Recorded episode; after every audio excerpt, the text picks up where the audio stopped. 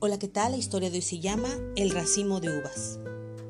Un día un hombre muy pobre trajo un racimo de uvas al profeta del pueblo, quien se caracterizaba por su sabiduría y enorme paciencia al explicar las cosas. Al entregarle las uvas, el hombre le dijo, Oh profeta, por favor acepta este pequeño obsequio de mi parte. Al ofrecer el presente, se le iluminó la mirada pues amaba mucho a su profeta y era evidente su amor y su posición. Se notaba que apenas si tenía medios para sobrevivir. El profeta le dio las gracias y tomó las uvas. A medida que iba comiéndoselas, el hombre lo miraba con gusto. Así, el profeta poco a poco se terminó todo el racimo de uvas haciendo gestos de agrado. Al ver esto, el hombre se puso muy contento y cuando se terminaron las uvas se fue. Sin embargo, los compañeros del profeta se sorprendieron porque por lo general él solía compartir con ellos todo lo que le traían.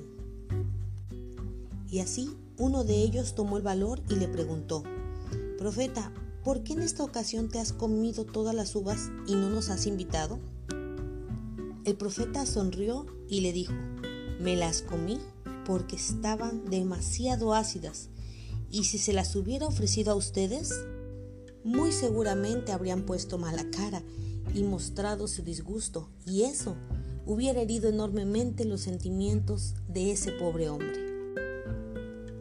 Al final, creo que esta historia no necesita cita bíblica, pues nos muestra claramente que a veces debemos ser prudentes con nuestras palabras y acciones, demostrando siempre amor y compasión por los demás. Aún así, quiero compartirte un texto, Primera de Pedro 3:8, que dice, en fin, vivan en armonía unos con los otros, compartan penas y alegrías, practiquen el amor fraternal, sean compasivos y humildes. ¿Y sabes qué?